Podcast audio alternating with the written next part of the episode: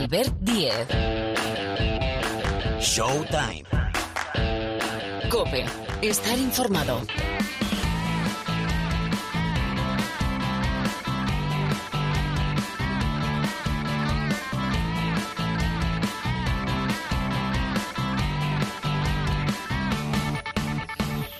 ¿Qué tal? ¿Cómo estáis? Bienvenidos, bienvenidas una semana más aquí. Escuchad, escuchad esto que suena.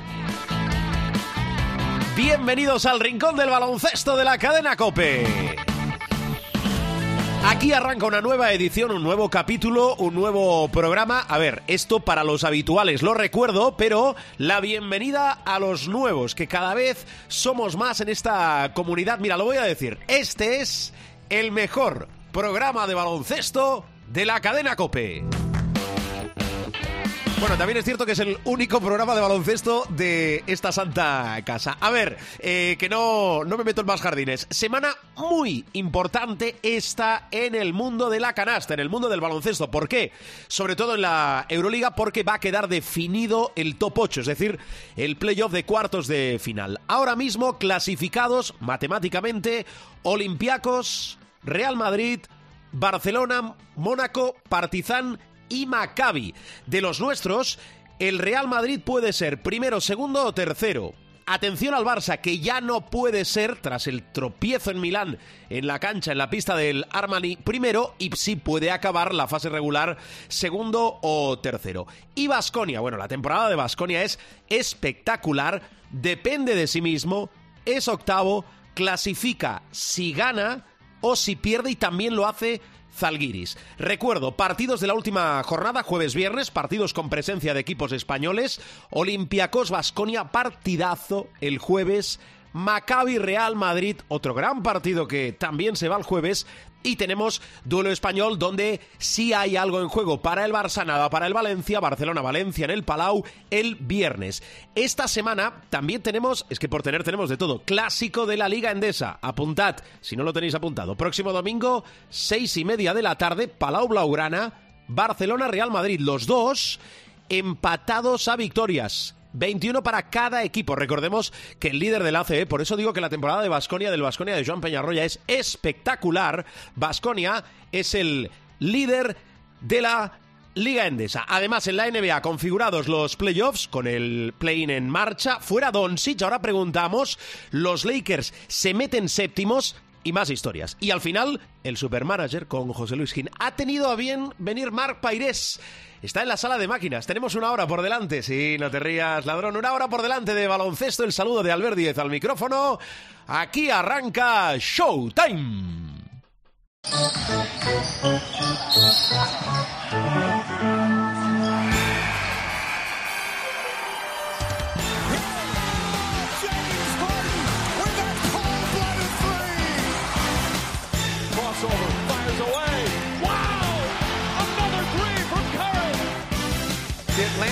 Select Luka Doncic. It's good at the buzzer. Kobe Bryant nails the three-pointer. Y ahora, como os decía, abrimos territorio NBA. Después el consultorio de Paniagua. Pero primero, Parra. Hola, Rubén. Hola, ¿cómo estamos? Bien, ¿y tú? Pues flipando. Eh, escucha, ahora te pregunto por Doncic, ahora te pregunto por el play-in, ahora te pregunto por cómo quedan configuradas las dos conferencias, pero los Lakers... eh, levántate, anda, levántate, levántate, levántate. ¿Los Lakers séptimos? Sí, sí. O sea, después de jugar el peor partido en la historia Sí. de la competición, eh, pero séptimo, sí, sí. Contra Minnesota y toca Memphis ahora. Quiero verlo yo eso. Eh, ayer antes, es, es que el partido lo mediatiza todo mucho porque es, eh, ya te digo, una de las cosas más horrendas que me he echado yo a la cara en, en tiempo. Pero antes del partido pensaba que los Lakers eran el tercer mejor equipo del oeste. Imagínate cómo cambia la cosa Eh, al inicio y al final de un partido. Quiero, quiero explicarlo, ¿eh? Eh, Estando sanos Davis y LeBron, eh, bueno, de hecho, desde los traspasos, los Lakers son el mejor equipo del oeste. Que, vale, eh, Denver ya tenía los deberes hechos, Memphis también, Sí. Sacramento también, se han dejado ir, han perdido más partidos y tal. Pero bueno, que los Lakers que estaban defenestrados en, en enero sean el mejor equipo eh, del oeste eh, desde el, el intercambio del que Westbrook se fue, pues oye, es un dato. Eh, y para mí, eh, quitando los Suns y los Warriors, que, para- que son los dos mejores equipos del oeste, diga lo que digan las clasificaciones, es lo que a mí me parece, eh, contando siempre con que estén todos los eh, jugadores sanos. ¿eh? Sí, sí. Yo pondría a los Lakers el tercero en, en discordia. Quiero ver la serie con, con Memphis, además hay cuentas pendientes. Bueno, eh, eso será más adelante. Ahora, eh, ahora vuelvo, insisto, al play-in y a las conferencias. Pero lo de Doncic, eh, ¿cómo hay que analizarlo en clave de futuro? A ver.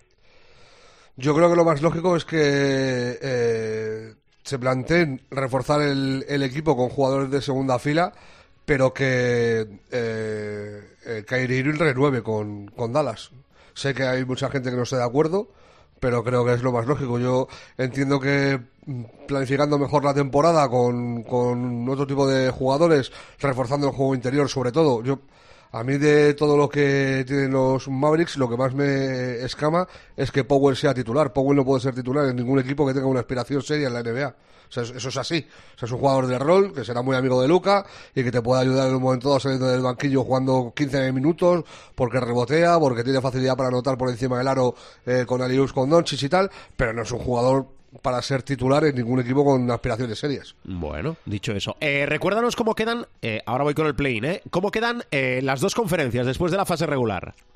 Pues primero Milwaukee en el este, eh, mejor equipo de, de la temporada, justo y merecido, con Antetokounmpo luchando por el MVP. Segundo Boston, tercero Filadelfia, que ya sabemos que se enfrentará a, a Brooklyn.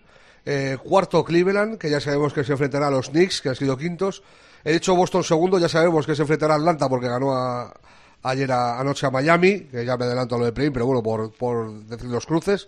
Sí. Y falta por saber quién se enfrentará a Milwaukee en primera ronda, que será eh, el que gane el viernes del partido entre Miami y el que gane hoy el, el Chicago Bulls, el que gane el segundo partido del play-in del este, entre el noveno y el décimo, que se juega en Toronto, con los Raptors re- recibiendo a los Bulls. El que pierda ese partido se va para casa y el que gane se enfrentará a Miami el viernes para ser el rival de Milwaukee y probablemente irse a casa después de cuatro o cinco partidos. Eh, pues lo más seguro. Eh, analizamos las eliminatorias del play-in. El, eh, el partido de Miami con, con Atlanta para mí fue muy sorprendente. Yo pensé que Miami iba a competir mejor. Atlanta fue muy superior todo el partido. El dominio en el rebote fue la clave.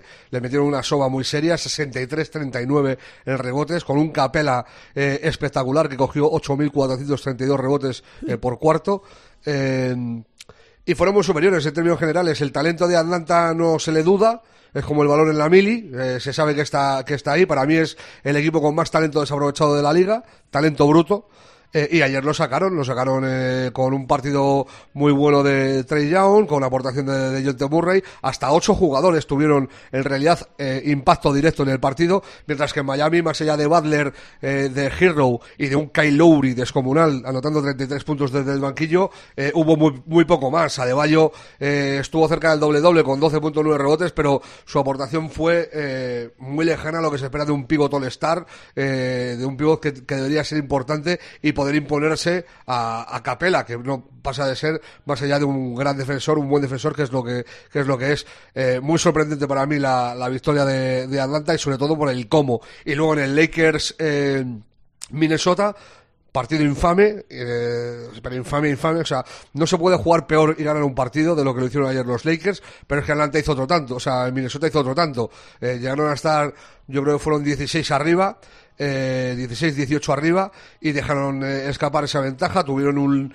un lazo final de 6-7 minutos sin anotar ni un solo punto en juego eh, y, los Lakers se llevaron el partido en, en la prórroga después de que el final fuera extrañísimo porque lo tuvieron ganados los Lakers eh, después de que LeBron le diera una asistencia a Rueder para anotar un triple a 1,4 segundos del final y Davis le hizo una falta estúpida a, a, eh, Mike Conley sobre un triple esquinado y sin apenas ángulo. O sea, yo diría que es un tiro casi peor que el que hizo Kawhi estando en Toronto para ganar a Filadelfia. eh, peor de, de, de situación, me refiero, de inclinado contra, contra el aro casi fuera de la pista. Y Sí. le hace una falta.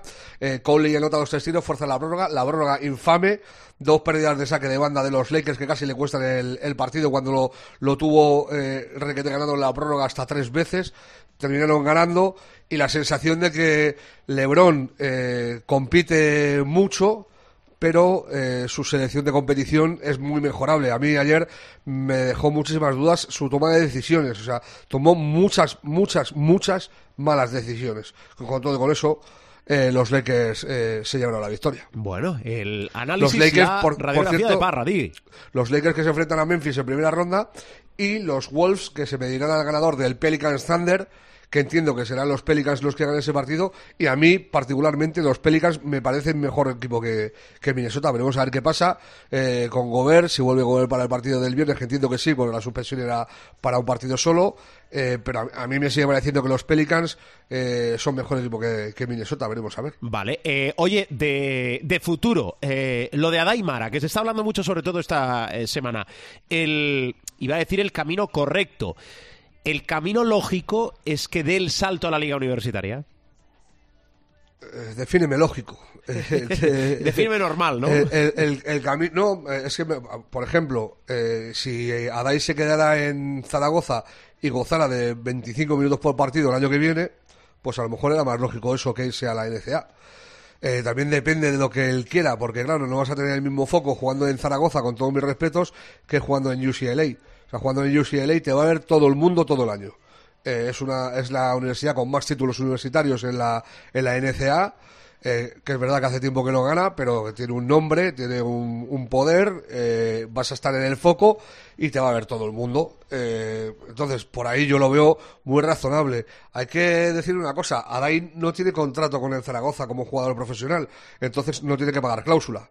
En realidad lo que tendrá que pagar es una indemnización de formación o, o similar. O sea, Zaragoza cobrará derechos de formación, pero no creo que sea una cantidad ingente de dinero.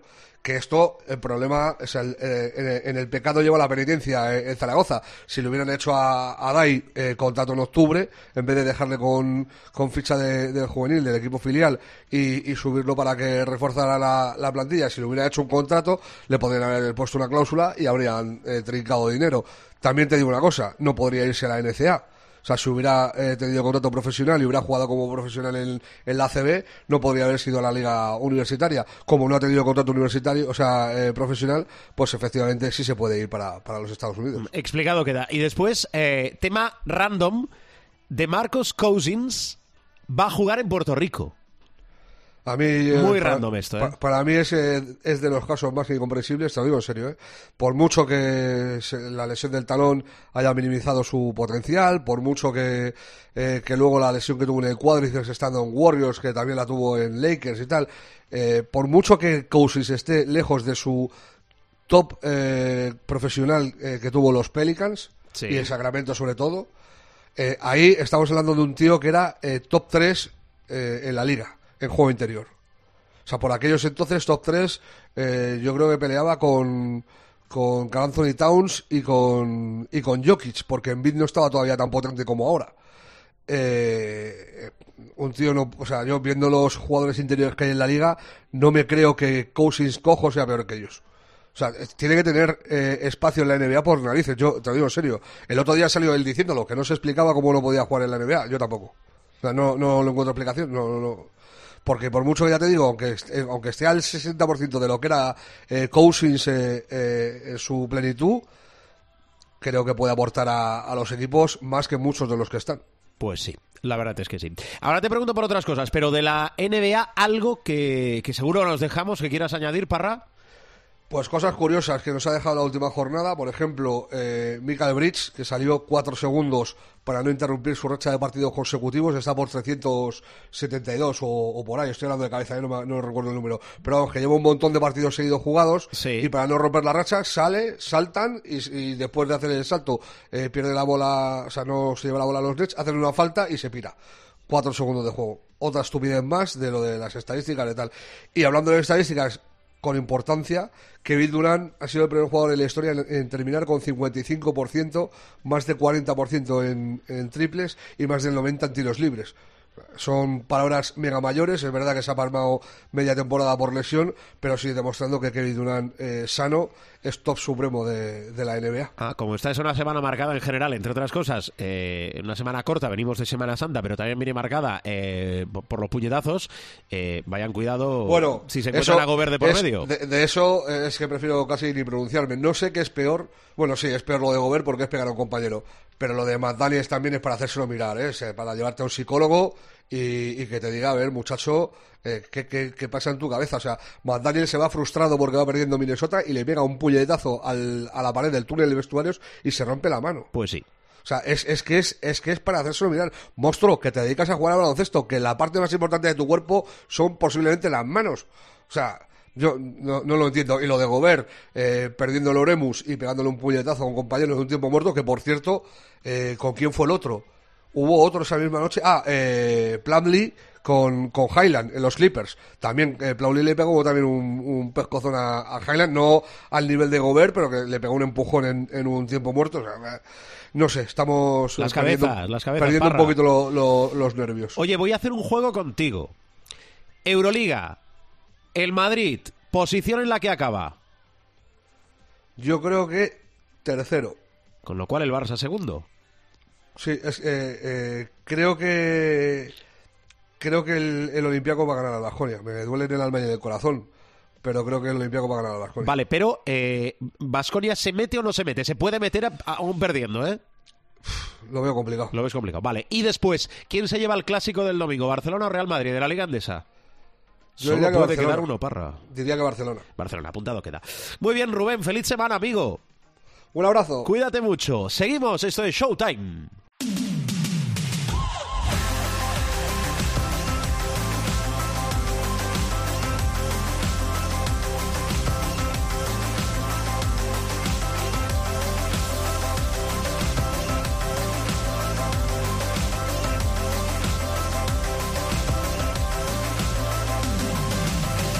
Esta es una semana que pide, que necesita encontrar respuestas a muchas preguntas. Para eso, nuestro profesor, ¿quién mejor? Miguel Ángel Paniagua. Hola, Pani, muy buenas. Muy buenas.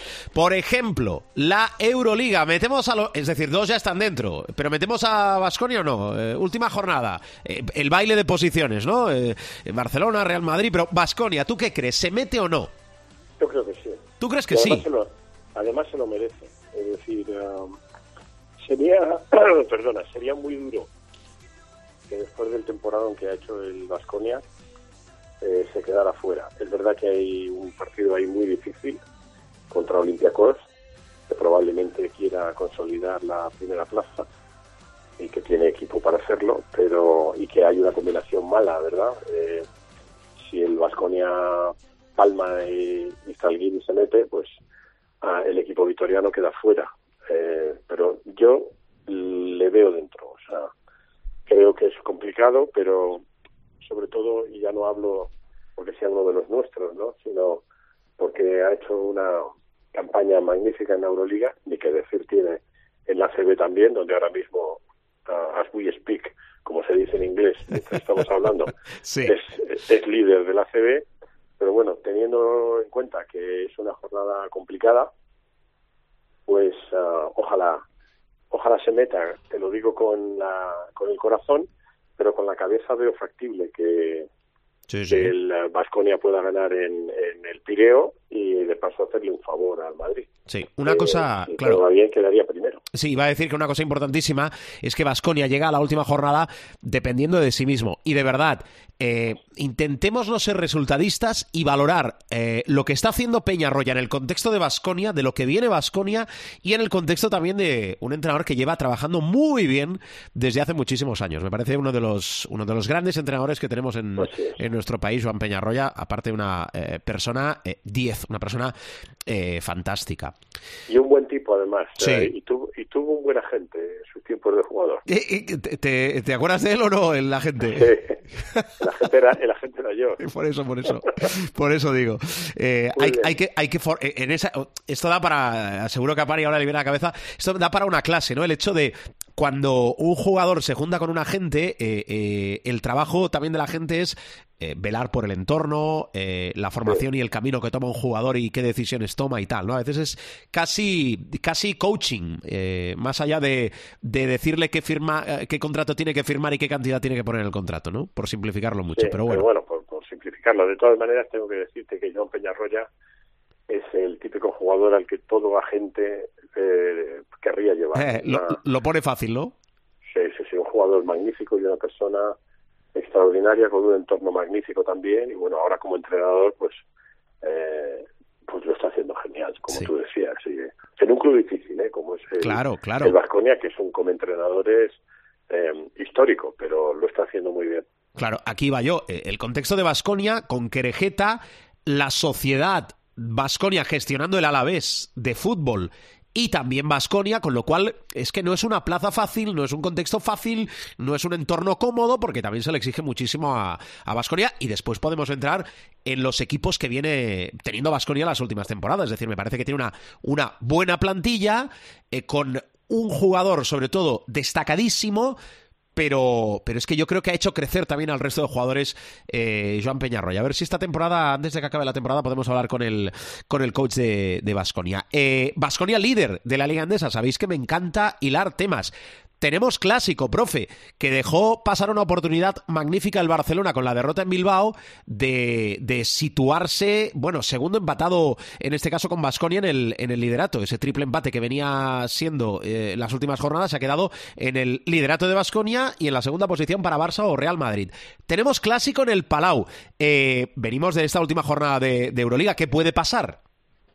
Bueno, eh, aquí va a ser muy importante el factor fatiga, ¿no? Eh, porque efectivamente lo que una cosa y a ti que te gusta enlazar una cosa enlaza con otra, es decir, el hecho de tener una jornada a pesar de que están los dos dentro, eh, tanto Barça como Real Madrid en lo que son los playoffs de la Euroliga y encima como cabezas de serie, eso te da una cierta tranquilidad espiritual, por así decirlo, pero no deja eh, ninguno de los dos tienen opciones, si no me equivoco, si falla Olympiacos, que esperemos que así lo haga frente a Vasconia, de poder optar a la, a la primera plaza, ¿no? Entonces, en ese contexto, yo creo que la, el, factor fatiga será importante.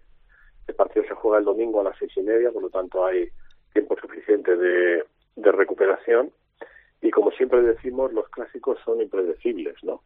Eh, cuando se juega en el Palau, yo creo que hay un factor ambiental que ayuda más al Barça que el factor ambiental del Wizzing Center, pero son pequeños detalles, ¿no? A, a día de hoy yo creo que los dos equipos están bien, pero con uh, ciertas dudas. Uh, y como siempre que se juega en, en Can Barça, eh, doy ligeramente favorito al, al, Barça, pero el domingo a las seis y media, pues empezaremos a salir ya de, de dudas en un clásico que el que pierda, pues uh, podría potencialmente quedarse a dos victorias de la cabeza, ¿no? Y, y eso sería complicarse un poco la vida porque caer a la tercera posición como cabeza de serie, si el Vasconia no falla o falla poco, pues eh, es complicado porque al final te, la juegas con el segundo. Veremos a ver, yo doy ligeramente favorito al, al Barça, como siempre doy tres detalles, ¿no? El ritmo de partido, la defensa y el control de tableros. Está todo muy parejo, eh, pero bueno, doy ligeramente favorito al, al Barça. Y espero también que el tumulto que provocó la, la derrota esta última en la CB, pues tampoco les pase excesiva factura. Bueno, recordad, eh, recordad perdón, que eh, la primera posición de la Liga Andesa eh, da derecho a tener el factor pista en todas las eliminatorias del playoff, es decir, cuartos, semis y también en la final, que, eh, bueno, no es un tema baladí, es un tema importante. Profe, eh, de la NBA, que hemos analizado ahora eh, con Parra cómo están las eliminatorias del play-in, eh, lo más destacado, pero sobre todo yo creo que hay do, dos destacadísimos, que es Lakers dentro, séptimos, y vamos a ver qué pasa con el futuro de Doncic en Dallas. Bueno, por, por, por, partes, ¿no? Los Lakers en los playoffs, eh, muy agónicos. No es la primera vez que vemos en la red social, de en Twitter en concreto, de nuestro querido Rubén Parra dar por perdido un partido, pero luego los Lakers remontan. Ayer sí. remontaron, desde luego, con, uh, con uh, mucho trabajo. Los Lakers en los playoffs son una amiga errante, es decir, tienen, y eso lo hemos hablado anteriormente, ¿no?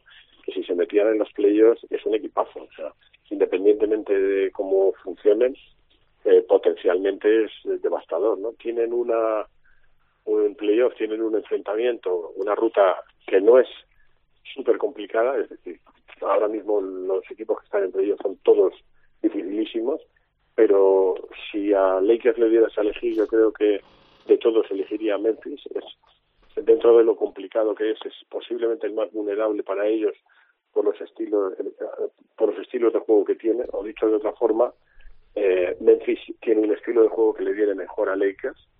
Um, y bueno, va a ser un playoff interesantísimo. Que los Lakers estén en playoff es algo que debería no ser sorpresa, pero bueno, teniendo en cuenta lo volátil que han sido las temporadas de la temporada concretamente esta última de, Lakers y un poco la anterior también con esa volatilidad pues uh, es interesante que estén en playoffs y yo creo que unos playoffs de la NBA con Los Ángeles Lakers dentro y sinceramente son mucho más interesantes que si Los Ángeles Lakers dentro. Vale. ¿Y de Doncic qué me cuentas? A ver. Pues mira, te cuento. La, la siguiente cuestión es, ah, bueno, se ha hablado mucho de, de que sabes que los oyentes lo saben perfectamente, que en las dos últimas jornadas los Mavericks tiraron eh, los partidos, se dieron por no clasificados para los playoffs.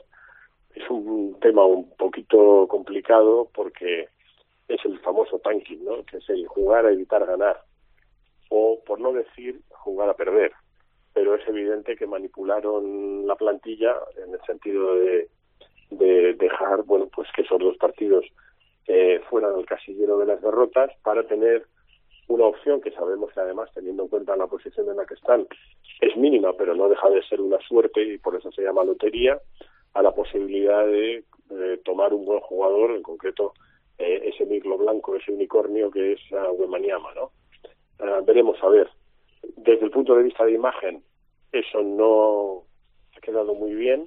La NBA está investigando, pero a su vez los Mavericks han dicho que ellos consultaron con la liga la posibilidad de hacer eso y si es así, pues la liga les debió dar el ok porque la liga ahora mismo no tiene mecanismos para evitar que se haga esto, pero del mismo modo que, por ejemplo, en el nuevo convenio colectivo va a figurar que el MVP o cualquier eh, jugador sujeto a ser un posible galardonado en cualquiera de las facetas, MVP, mejor defensa, etcétera, como sabes y como saben los oyentes, tiene que jugar un mínimo de 65 partidos, la NBA tiene que tomarse muy en serio el tanking, tiene que tomarse muy en serio la imagen, eh, yo diría que muy pobre que dan algunos equipos de su liga eh, jugando a evitar ganar, por no decir jugando a perder.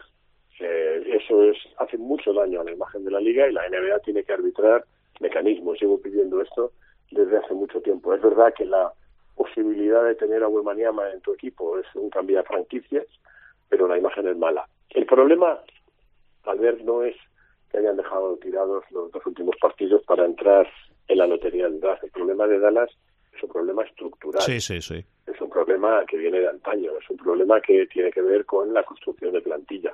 Tú puedes tener una mega estrella como Luka Doncic, pero si no le acompaña, y esto lo hemos dicho por activa y por pasiva, si no le acompaña de mínimo, mínimo, mínimo, otra estrella y posiblemente dos más, porque últimamente los equipos que están ganando tienen dos y tres megaestrellas, es muy difícil que Dallas pueda ser un contendiente, un challenger, un, un contender, como se dice en inglés. ¿no? Entonces, en ese sentido, aquí hay dos vías. O Maverick se pone las pilas, la franquicia, Mark Cuban, y, le, y rodea a Luka Doncic de buenos de muy buenos jugadores, de como mínimo un jugador estelar que le ayude a ganar el título, porque la calidad de Luca es incuestionable, o Luca en un momento determinado, que puede ser 2024, podría plantearse cambiar de franquicia. Yo la verdad es que le veo, igual que a Novitsky en su tiempo, como un jugador para estar en Dallas todo el tiempo que dure su, su carrera. Y yo creo que además él lo ha dicho repetidas veces, que quiere empezar y acabar su carrera en los Dallas Mavericks. Pero eh, la franquicia tiene que hacer algo para rodear a un jugador superlativo como es Luka Doncic, un jugador generacional como lo puede ser Yanis eh, o como, como lo puede ser eh, Jokic en menor medida, pero es un jugador generacional eh, que sale uno en una generación para rodearle de buenos jugadores y que Dallas de verdad opte al, al título. Lo que está pasando ahora es eso, porque tienes una mega estrella, pero es la orquesta de un hombre solo. Sí, sí, totalmente. Muy bien, Bani, ¿quieres añadir algo? Pues ah, nada, que ah, a pesar de que se han metido en playoffs, Sí. los Atlanta Hawks, eh, hablando de tumulto... Sí, sí, increíble contra Miami, ¿eh? Increíble contra Miami. Increíble. Sí, Pero sí. su mega estrella, Trey Young, jugador conflictivo donde los haya, que ya se ha cargado de entrenador, ha pedido el traspaso. Eh, y eso siempre es complicado, ¿no? Porque va a ser complicado para Atlanta traspasarle porque va a pedir mucho a cambio y su agente, que por cierto es el mismo que, LeBron, que tiene LeBron James y Anthony Davis y tal, eh, a ver si vamos a encontrarnos con este chico de amarillo en el futuro. Muy difícil, pero bueno, no lo descartemos. Pero mm, a pesar de que están en playoffs y de que son un buen equipo, Atlanta en tumulto y su mega estrella pidiendo traspaso. No es frecuente que un equipo que está en playoffs tenga su mega estrella pidiendo el traspaso. Perfecto. Informa Showtime. Miguel Ángel Mariagua. Perfecto, profe. Cuídate mucho. Feliz semana. Igualmente, un abrazo, Albert. Un abrazo, profe. Eh, Tenemos más cosas. Esto es Showtime.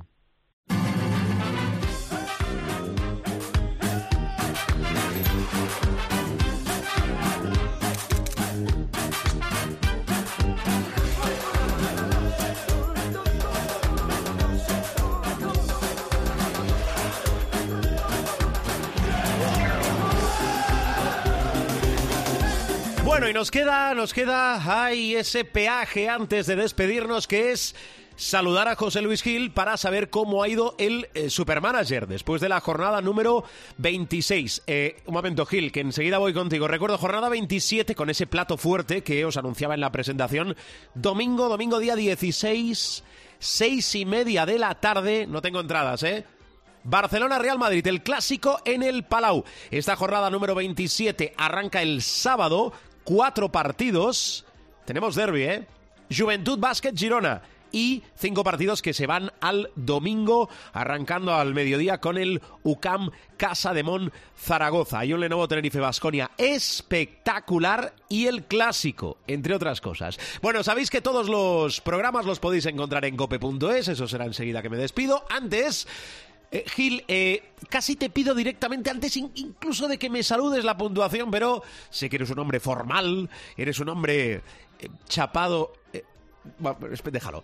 Gil, hola, ¿qué tal? ¿Cómo estás? Muy buenas. ¿Qué tal? Muy buenas. Pues aquí estamos una semana más, prestos y dispuestos para dar la cara, en la que hay que reconocerlo, no ha sido una buena semana. En cuanto a puntuación, nos hemos quedado con 128,6.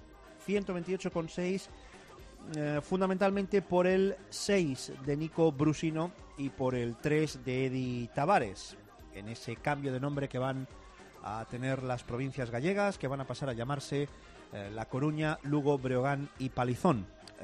6 de Brusino, 3 de Tavares, 128,6, a pesar de gente que más o menos va cumpliendo, ¿no? Cameron Taylor en sus números, Shermadine en sus números, Tyson Pérez, bueno, mm, Mike Kochar, 10,8. Ahí hay que reconocer que nos equivocamos en el cambio. Quitamos a Costello, pusimos a Kochar y se nos fueron 10 puntitos que, bueno, tampoco nos hubieran apañado mucho porque nos hubiéramos ido a 138,6 que tampoco nos hubiera, nos hubiera salvado la, la papeleta. Por lo que se refiere a la jornada, la ganó 225,8 equipo Champions de Pietro.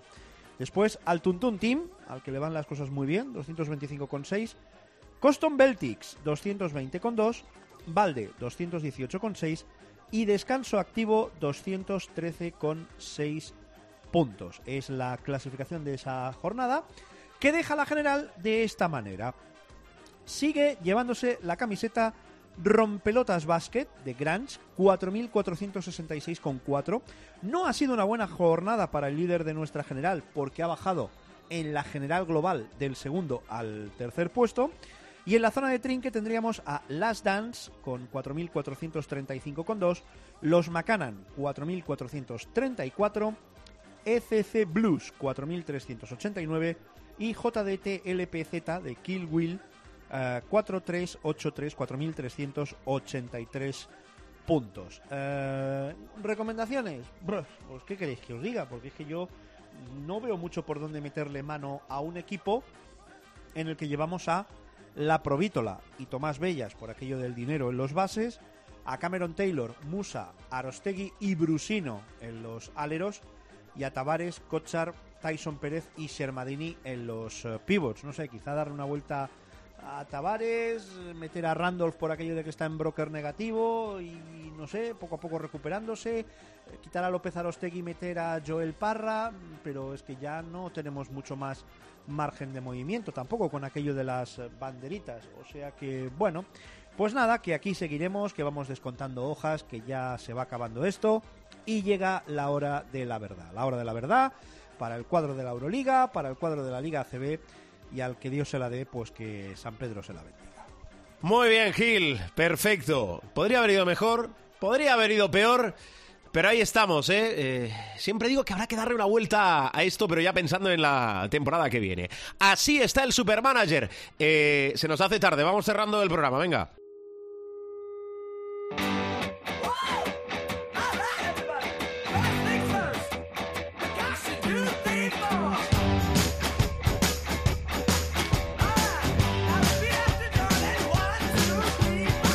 Pues eso, que bajamos la persiana del capítulo de esta semana. Sabéis que todos los programas, todos los sonidos, todos los capítulos, no solo de esta temporada, sino de temporadas anteriores, los tenéis en www.cope.es.